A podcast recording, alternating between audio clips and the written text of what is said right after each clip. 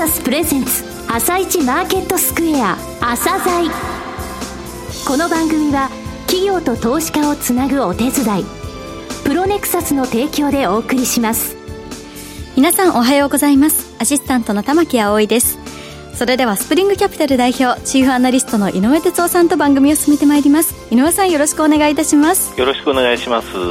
今日も楽しみなゲストをお招きしています。今日ご紹介するのは証券コード3298インベスコオフィシュ J リ J リート投資法人です。はい、あのインベスコさんですよ。はい、まずあの世界的にインベスコグループってどういう会社なのか、えそしてこのリートの特徴っていう部分をですね、じっくりお聞きください。上場して4年経ちましたね。はい。はい、朝鮮今日の一社です。朝鮮今日の一社。本日は証券コード 3298J リートのインベスコオフィス J リート投資法人さんにお越しいただきました。お話しいただきますのは、インベスコオフィス J リート投資法人執行役員の峰村優吾さんです。本日はよろしくお願いします。よろしくお願い申し上げます。2014年6月ですね、上場されましたので4年以上が経過しました。外資系の大手資産運用会社、インベスコグループ、えー、こちらスポンサーとする J リートですが、えー、リスナーの方にですね、えー、まずはじゃあ、インベスコグループの方につきまして、えー、ご説明いただけますか？あの、我々インベスコグループなんですけれども、はい、あの世界有数の独立系の、まあ、運用会社でして、はい、世界20カ国で運用の方、あの、サービスを提供しております。うん専門分野に今特化した社員を有しておりまして、はい。うん、全世界で7000人、あの、非常に大きな、あの、セクターですとか、まあ、株、はい、まあ、株式、債券を、まあ、カバーして運用の方を行っております。あと、この、まあ、あの、インベスコという会社ですけれども、あの、インベスコリミテッドという名前で、ニューヨーク証券取引所にも上場しておりまして、はい、あの、時価総額、今年3月末の時点ですと、あの、日本円で約、まあ、1兆4000億円程度とで、指標としましても SP500 にも採用されている銘柄でもありますので、はい、非常にアメリカでは知れた名前の会社なのかなと日本でも十分知られてる。1兆4000億。資産総額ってどれぐらいなんですか我々運用しているのは株債券、不動産、はい、あの全部合わせてですね、約99兆円ということで、まあ相当大きな金額の運用を行っております。あの、ちょっとまあ99兆円って言ってもなかなかイメージがつきにくいかなというふうに思うんですけれども、うん、そのうち不動産でいきますと大体まあ7兆円程度と。はい。で、まあ、この7兆円のイメージなんですけれども、うん、まあ、日本であの非常に多く不動産運用、まあ、保有されている会社さん、例えば三井不動産様、はい、まあ、三菱社様で、まあ、次回大体2兆円程度そうですね。はい、まあ、実際運用者様でいくと、まあ、日本では、まあ、政府さんが非常に大きな運用者でありますけれども、うん、日清さんで1兆円程度というふうに言われております。はい、で、我々の場合、まあ、各世界をあのまたがっておりますので、まあ、比較はなかなかしづらいかと思うんですけれども、はいうん、そこからもこの7兆円というところ、あの非常にまあ運用に長けた会社というふうにご理解いただければ幸いです。そうですね。さて、インベスコグループについてお話しいただきましたが、このインベスコオフィス J リート、えこのリートはどういうリートなのか、その特徴についてお話しいただけますか？我々は2014年からリートの運用の方を開始しておりますけれども、あの上場来、まあ、大都市圏の大規模のオフィスにまあ重点投資を行うという方針で運用を行っております。で、我々がまあ大規模のまあオフィスビルにまあ投資する背景ですけれども、やはりあの大都市圏、あの企業、労働力が集中したまあ経済の中心部でもありますので、うん、そうしますとあの我々が運用するこのオフィスについてはですね、非常に豊富な需要があるというふうに考えておりますし、あとまあ賃料負担力のある非常に有料な会社さんも多いと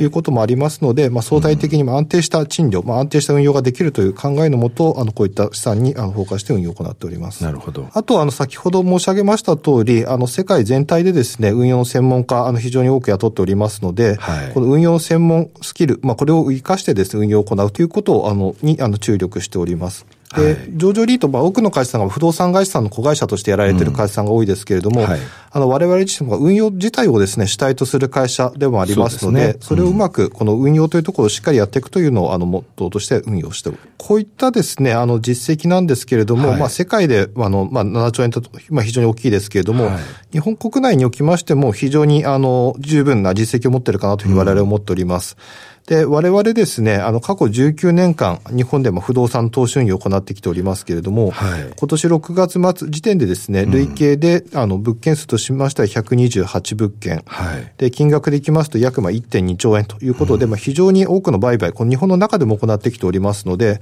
世界だけではなく、まあ日本の不動産市場についても、あの、十分な知識があるというふうに、あの、自負しております。なるほど。ポートフォリオをご説明いただけますか？あの、我々ですね、あの、投資をしている物件としましては、約今2200億円、あの、あります。はい。で、そのうちですね、91.8%、まあ、ほとんどのものがですね、大規模のオフィス物件を保有するという形になっております。はいうん、地域はどうでしょう？地域につきましては、東京圏のものが85%以上。で、はい、他の地方につきましても、あの、基本的には大都市圏というふうに我々定義しておりますので、うん、現状保有しておりますのは大阪市、はい、名古屋市、福岡市、浦安市と。いう形になっております。はい、浦安市は結構直近の物件ですよね。え、あの直近買わせていただいてるんですけど、うん、こちらもですね、浦安のもう駅直結の物件です。で、ねはい、浦安におきましては、あの非常にまあ、あの、居住者が多いのと、まあ非常にまあ居住者が増えてるということもありますので、はい、こういう居住者ニーズをですね、注視するような、まあ、テナントさんの、まあ法人からのニーズでも十分なオフィスニーズがあるというふうに我々は考えております。はい、決算で言いますと、第8期が4月に終わりましたが、はい、リーシングどういう状況ですかね？まあ、極めてですね、あの、うん、昨今、あの、オフィス環境、あの、不動産環境非常にあの堅調だというふうに言われますけれども、はい、その中でも我々、あの、まさにそういった、まあ、需要環境の良さを享受できておりまして、直近5月末時点でいきますと、えっと、98.3%ということで、はい、ほぼまあ満床のカードになっております。格付けはどうでしょうか、ね、格付けにつきましては、2016年に格付けを取ってるんですが、はいはい、日本格付け研究所、JCR さんからですね、すねはい、A プラスということで、あの、非常にまあいい格付けを取らせていただいております。A プラス、そして安定的ですね。はい、さて、5月の初めですが話題になりました、約284億円ですか、公募増資、第三者割当を行われて、入れ替えを含めて新たに5物件取得されましたが、このことについてお話しいただけますか？あの、このオファリングの形態ですけれども、はいうん、あの、我々、まあ、海外でも、まあ、非常に名前が知れている会社でもありますので、でねうん、海外のプレゼンスの向上ということをさらにこのリートでも行うために、はい、我々の J リートとしては初めてグローバルオファリングを実施させていただいております。はい。5月の初めに約284億円の公募増資と、あと物件の入れ替えを通じまして、新たに5物件、635億円の取得を行っております。具体的には？具体的にはですね、新規に取得した物件、まあ、非常に大きな物件を取得できておりまして、うん、西新宿プライムスクエア約348億円、はい、あとプライムタワー新浦安118億円、はい、あと、あと、京急、あの、神奈川新町駅に近いところですけれども、テクノウェーブ100、約69億円。はい。あと非常にまあ東京中心部の物件としまして、麹町クリスタルシティ、東京メトロの麹町駅の真上にある物件ですけれども、はい、約64億円。あともう一つこちらも駅、あの、直結の物件でありますけれども、東京メトロ副都心線北参道駅出口のところにあります IBF プランニングビル35億円の取得を行っております。これあの、上場時の規模からですね、はい、もう資産規模どこまで増えました？我々、あの、2014年に上場いたしましたけれども、その際には資産規模786億円でしたが、はい、今回の増床が終わりまして、2200飛び4億円とい。うことで、はい、非常にまあ規模の拡大、あとまあ物件数をまあ非常に多くして、分散を効かせるというのも我々重要というふうに考えておりますが、はい、あの、最初5物件でスタートしたところからですね、18物件。あとまあ、あの、この上位のテナントの比率を数字で申し上げますと、はいはい、上位5テナント比率が上場した際、今43.1%で、ね、集中している部分ありましたけれども、はい、今回のあの案件を通じまして18.7%ということで、まあ、非常に分散化、あの収入のまあ安定化が図れてきたのかなというふうに思っております。すね、うん、20%未満になったということですね。はい、えー、先ほど申し上げましたが、4月に第8期の、えー、決算を迎えられました。今お話しいただきました5物件のね、えー、取得、その後5月でしたが、非常に大きいことでしたが、それ以外の部分につきまして、この2月ですが、投資口分割。はい行いましたね。あの、背景としましては、あの、不動産市場、まあ、非常に堅調かというふうに思っておりますが、うん、あの、リート指数としましては、まあ、1750ポイントくらいということで、はい、やや、あの、以前ほどですね、あの、投信からの、まあ、資金流入が、まあ、弱まっているということもあります。うんですけども、この背景としまして、あの、非常にまあ、堅調な不動産環境、ここに着目されている個人の方も非常にたくさんいらっしゃいますので、はい、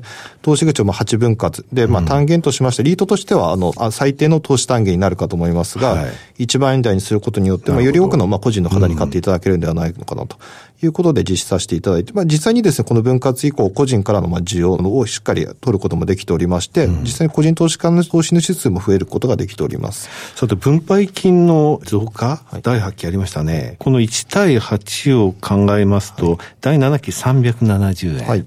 これが第8期400円まで。はい、これはあの第9期の見込みというのはもう出されてますか、はい、で、第9期の見込みとしましては426円になっております。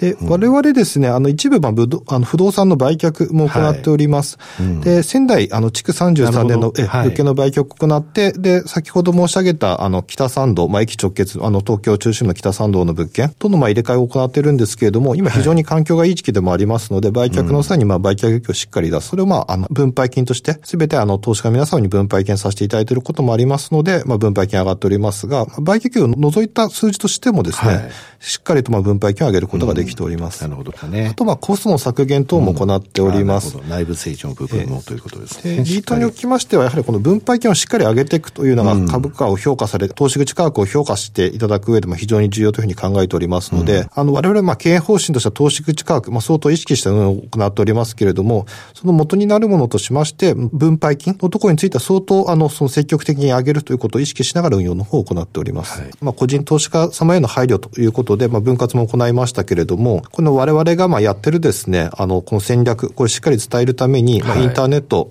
を通じたネットでの、まあ、労働省であったり、まあ、IR、あとは、あの、J リートファン、あとは J リートフェアなどにも積極的にまあ参加しまして IR 活動も行っております。さて、今後の成長戦略について簡単にお話しください。今後ですけれども、あの、引き続きですね、物件の取得を通じまして、まあ、2000億にまあ資産規模が達成しましたけれども、はい、引き続きまあ中期目標である、まあ、3000億、4000億の達成を行っていければと思います。うん、はい。あと、ま、既存の物件のところにつきましては、先ほど申し上げました通り、非常にま、企業業績が堅調。あと、東京の不動産につきましては、海外からも底堅い需要というのがありますので、うん、こういったま、豊富な需要をうまく取り込んでですね、あの、賃料の引き上げ。で、我々ですね、物件、すべてあの、マーケット賃料というのを調べておりますけれども、はいはい、実際に入っている、まあ、テナントさんの賃料と、まあ、市場で取引されている賃料の差。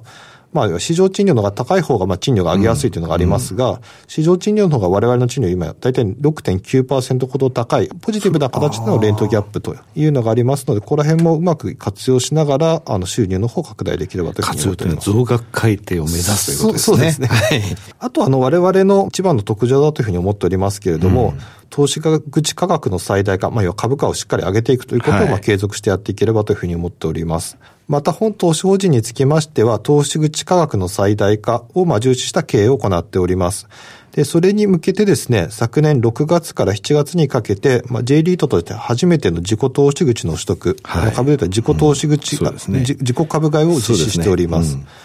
で、このようなまあ柔軟なまあ財務戦略も行っておりますけれども、まあ、積極的に株価を上げるアイディアというのを常に考えていければというふうに考えております。はいあと、まあ、あの、インデックスにしっかり入っていくというのが非常に重要というふうに考えております。で、今現在ですと S&P グローバルプロパティ、はい、あとラッセルグローバル、はい、あと MSCI ジャパン、あスモールキャップというものに入っておりますけれども、はい、もう少し大きくなりますと、さらにまあ他の、まあ、グローバルなインデックスに入れる機会というのもありますので、うん、先ほど申し上げましたように、まあ、3000億、4000億の達成もそうですけれども、規模拡大を通じまして、株式市場でもまあ皆様が非常にまあ投資しやすいあの商品にしていければというふうに思っております。うん最後になりましたが、リスナーに向けて一言お願いします。あの、我々、インベスコオフィス J リート投資法人、まあ、2014年から上場しまして、やっと規模としましても、まあ、約リ、まあ、リートでいきますと、60銘柄上場している中で30番目ということで、本当に今真ん中のサイズまで来ました。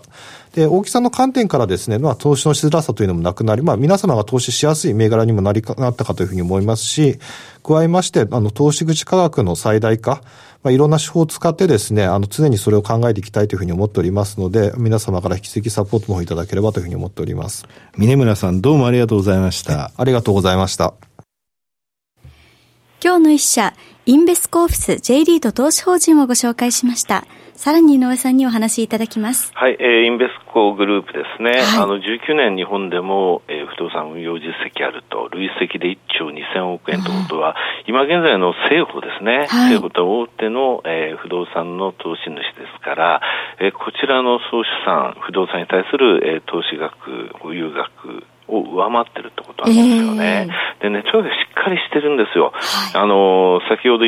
言われましたけれども、うん、自己株買いですよね、株式でいうとこの自己投資口の取得を行っって去年の6月ですね、不当に安いんじゃないの市場の評価と思ってた時だったんですけども、はい、そういうことを知ってますと。で、今年の春先もですね、えー、随分安いなって思われる、思う場面あったんですが、そこから上昇してますけど、今現在、昨日で5.076%、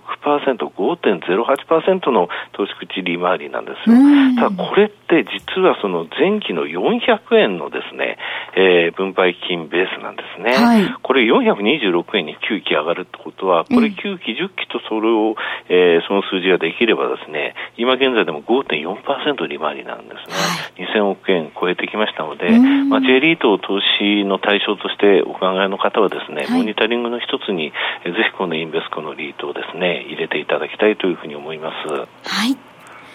それでは一旦お知らせです。企業ディスクロージャー IR 実務支援の専門会社プロネクサス上場企業のおよそ6割2200社をクライアントに持つこれはアジア証券印刷の時代から信頼と実績を積み重ねてきたからこそさらにプロネクサスが目指すのは企業と投資家をつなぎ日本の株式市場を活性化させることです。プロネクサス私たちは個人投資家の皆さんを応援します。井上哲夫今日のストラテジー。それでは井上さん、後半の解説もよろしくお願いいたします。はい、あの、これから1ヶ月の間にね、い。ろいろとアメリカのその、えー、追加の関税の部分ってはっきり見えてくるんですけれどもね、えー、その前に、あの、今日の朝も言ってますね、あの、トランプ大統領はですね、経済の数値は地球上で一番だと。えー、これ何を言ってるかというと、はい、27日に発表される4、6月期の GDP のことだと思うんですよね。えー、この人やっていいのか言っていいのかと思うんですが、5月の雇用統計も6月1日に8時半が楽しみだとか出してるんですよ。で、実際良かったんですね。だ今回 GDP いいのかもしれないというので、はい、えー、アメリカの債券の利回り、つまりもう一回その利回り、えー、利上げのペースが落ちないということで、えー、えー、債券の利回り上昇しちゃって、はい、それで、えー、為替についてもややドル高と。ただドル高になると起こるという状況なんですね。中国の人民元についてはもう1年1か月ぶりの、えー、安値水準で、はい、えー、為替に関する、そうなんて言いますかね、モニタリングをしてると、えー、えー、操作してないか見てるということを言ってますね。関税上げても、えー、元が安くなっちゃったら、そこの部分がアメリカにとっては相殺されてしまいますよね。はい、で、あの、その部分についてですね、あの、エコノミストで、元、あの、世銀、世界銀行のチーフエコノミストが、中国はもうこれぐらい元安になったから、うん、あの、十分、えー、500億ドルの今回の追加の関税、今のところ340億ドルですよね、はい、についてはもう十分消せる、消せてるというようなことを言ってるんですよ。うんはい、日本もね、実は今月末、日米通商協議っていうのはあるんですね。えー、これの前にですね、あのかなりのこと言われる可能性あります、為替についてもですね、麻生さんがなぜか120円麻生シーリングみたいなことを言っちゃってですね、えー、先週 G20 だったんですが、その時無入信さんにかなり怒られたって話があるんですよ。113円が無入信シーリングだという。これ昔もね、クリントン政権の時のですね、ベンツェンさんって言いましたけれども、えー、同じようにやっぱりその、為替について、えー、円安に触れてくると、その釘を刺す人がいるんですよね。はい、そこの、えー、こともあるので、今月末のその、えー、この日米通商協議までちょっと要注意という感じですかね。はい。井上さん、本日もありがとうございました。また来週もよろしくお願いいたします。この後は東京市場の寄り付きです。朝鮮この番組は企業と投資家をつなぐお手伝いプロネクサスの提供でお送りしました。